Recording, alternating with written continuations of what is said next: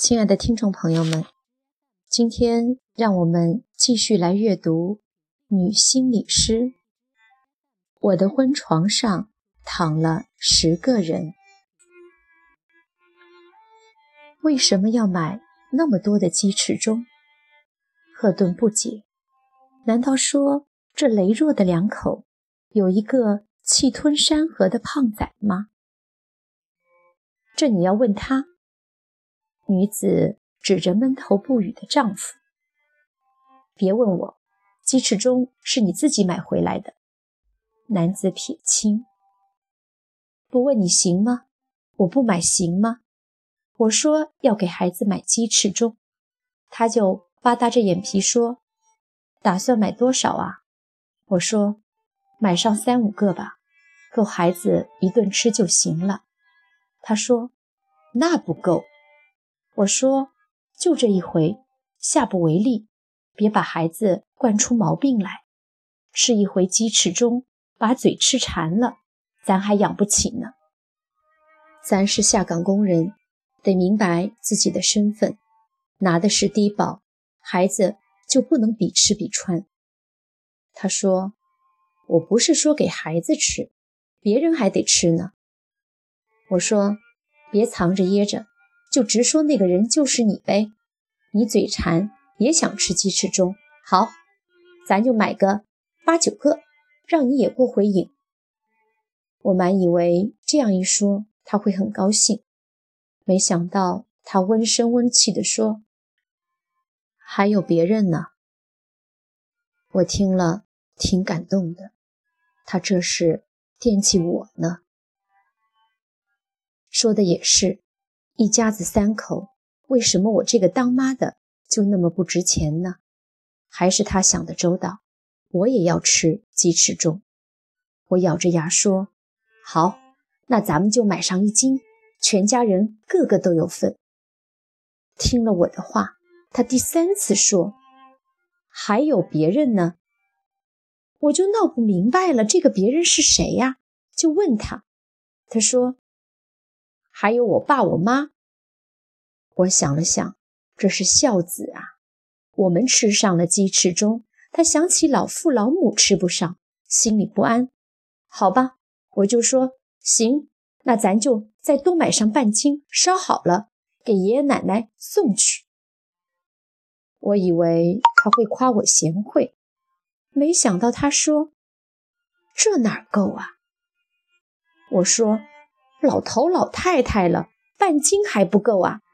吃多了存了时难受，闹不好还有生命危险呢，还是少吃点好。他板着脸说：“你爹你妈才有生命危险呢。”我就说：“我爹我妈在外地，我想孝敬还够不着呢。”就这么定了，我这就去买鸡翅中。他说：“还有别人呢。”这话。跟鬼打墙似的，绕着圈又回来了。我真闹不明白，就问还有谁呢？你就照直说吧。他说还有我弟、我妹、我哥、我姐。我说各家条件都比咱家好，人家未必就没吃过鸡翅中，咱也不必面面俱到吧。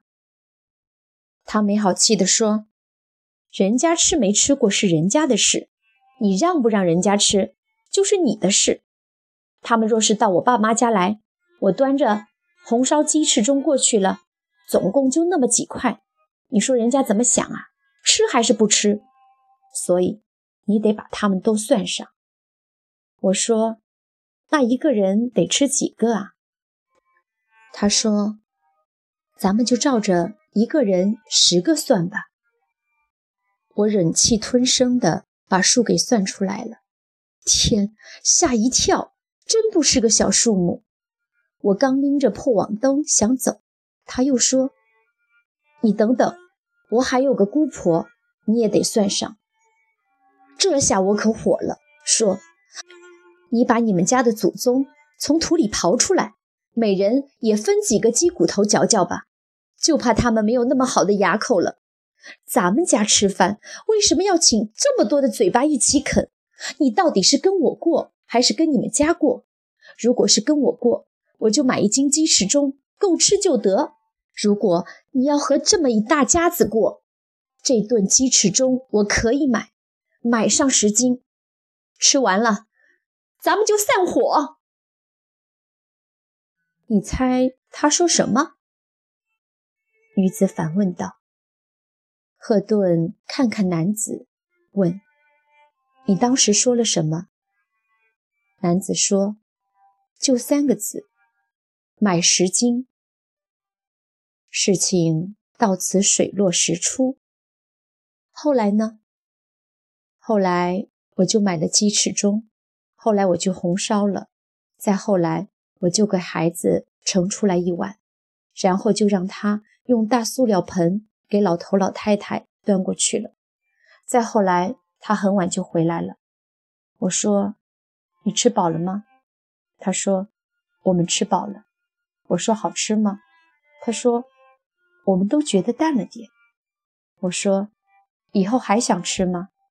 他说：“我们都想吃，记着以后多放点盐。”我说：“你以后不对，是你们以后再也吃不上了。”他说：“我们不和你啰嗦了，我们喝多了。”我们要睡了。今天早上，我说你睡醒了，他说我们醒了。我说醒了就好，我要走了。他这才吓得真醒了，说你要到哪里去？我说我要和你离婚。他说我们要是不想离，有什么法子呢？我说没法子，这日子过不下去了。我不能和一个长不大的男人搅和在一起。他说：“我都胡子拉碴的，你还说我没长大？你有病！”我说：“你才有病呢！”我俩就吵起来了，惊天动地。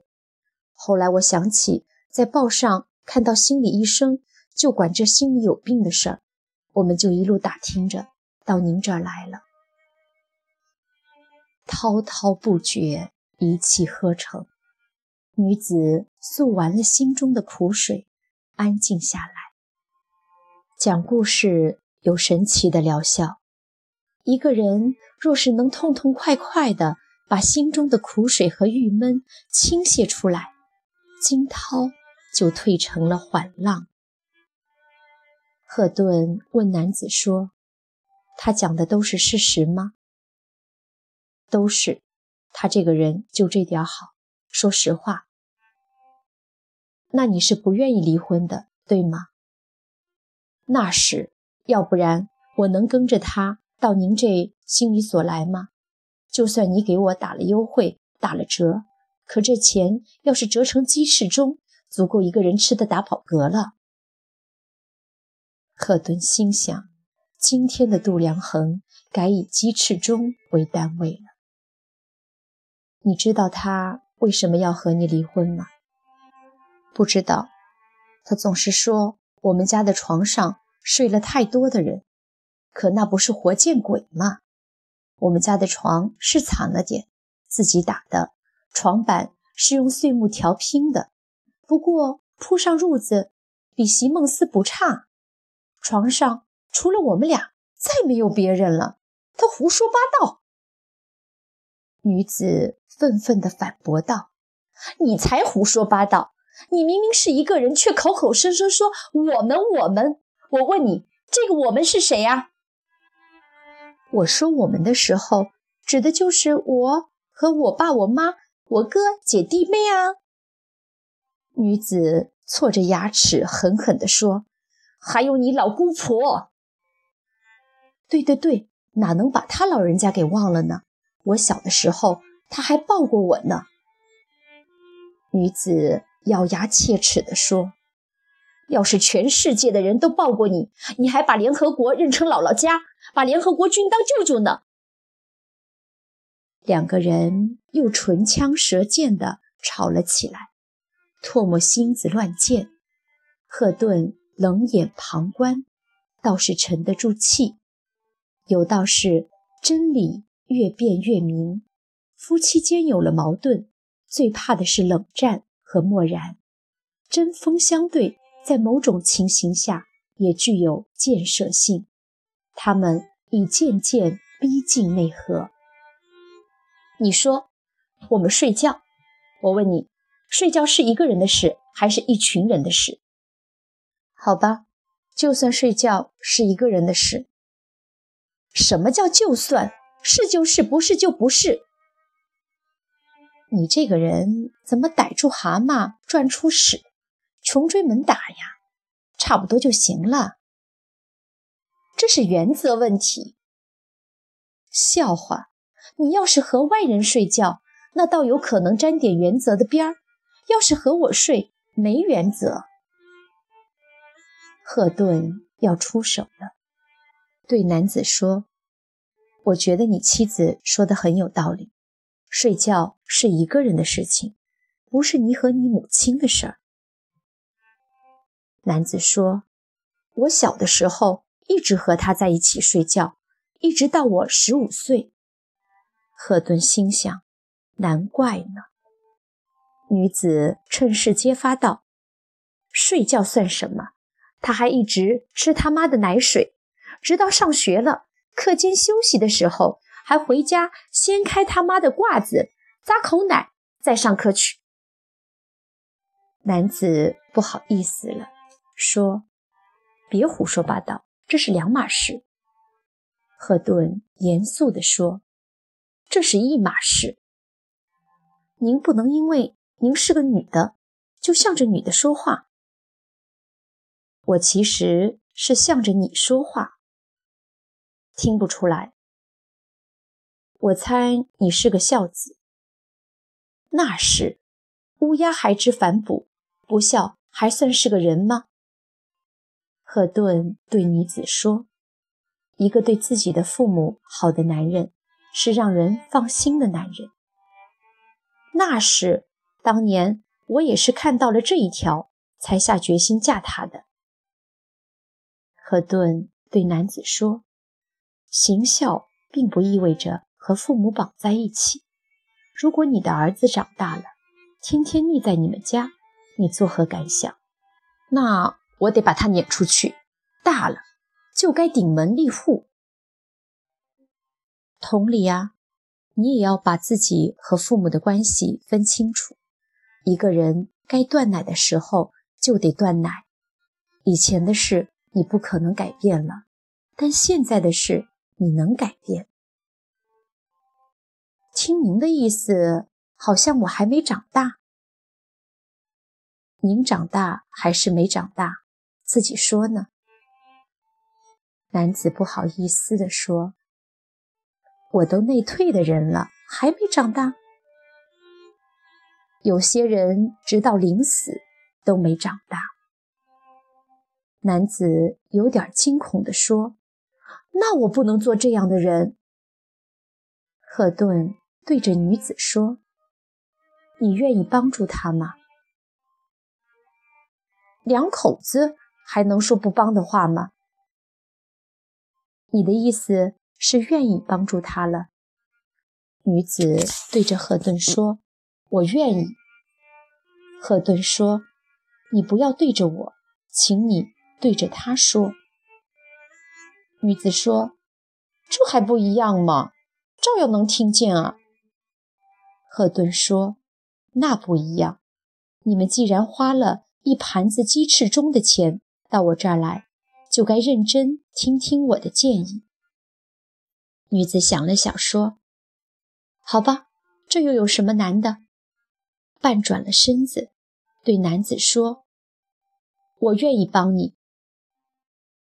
你帮我什么？”女子回过头，看着赫顿说：“对呀，我帮他什么啊？”赫顿说：“你最希望他怎样，就请你告诉他。”那我就开口讲了，讲吧，这又用不着谁批准。女子清了清嗓子，正式转过身子说：“老公，咱俩都是下岗职工，患难夫妻。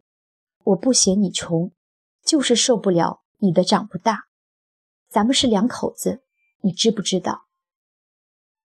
我当然知道，有结婚证管着呢，要不还成流氓了。我跟你说正经事，不要嬉皮笑脸。你对孩子他爷爷奶奶孝顺，我喜欢，可你不能总把自己当成小孩子，觉得你们是一伙的，把我当成外人。我当你们家的媳妇容易吗？女子开始一字一顿地述说自己的委屈，男子听得低下了头，察觉到自己忽视了这女人的一腔付出。他们开始进行琐碎的沟通，偶尔会为一些问题发生争执，然后又继续交流下去。赫顿听着有些困倦了，今天的工作量很大。又是计划外的安排，加之自己正处在情绪危机之中，实在是勉为其难。但他不想让心理治疗成为富人享受的专利。面对这对下岗夫妇，愿意亏本完成治疗，无论多么疲倦，他不敢有丝毫的懈怠。这种和原生家庭粘连紧密的男子。要成为顶天立地的丈夫，还需很多次的矫正。好在本次交流很有成效。结束时，两人分别握着赫顿的两只手，说：“谢谢你，我们不离婚了。”就这么简单吗？不一定吧。赫顿不敢太乐观，但也不会太悲观。人本身就是非常复杂的动物，夫妻关系又是人所享有的所有关系中最不可捉摸的一种。这一盘子鸡翅中的钱值了。男子临走的时候，用这样的方式表达对赫顿服务的满意。赫顿让自己的笑容尽量温暖和煦。说：“祝你们快乐。”待他们走后，文果说：“他们倒是快乐了，可我不快乐。你让我只收他们二十块钱，如何落账呢？你照着平常的标准落账就是。那其中的亏空，谁来填补啊？我。这不公平！您为他们加急做了治疗。”还要给他们点钱，这不是赔大了吗？心理治疗虽然不是慈善事业，但从业人员要有一颗慈悲之心。我不愿意这个行当只为掏得起钱的富人服务。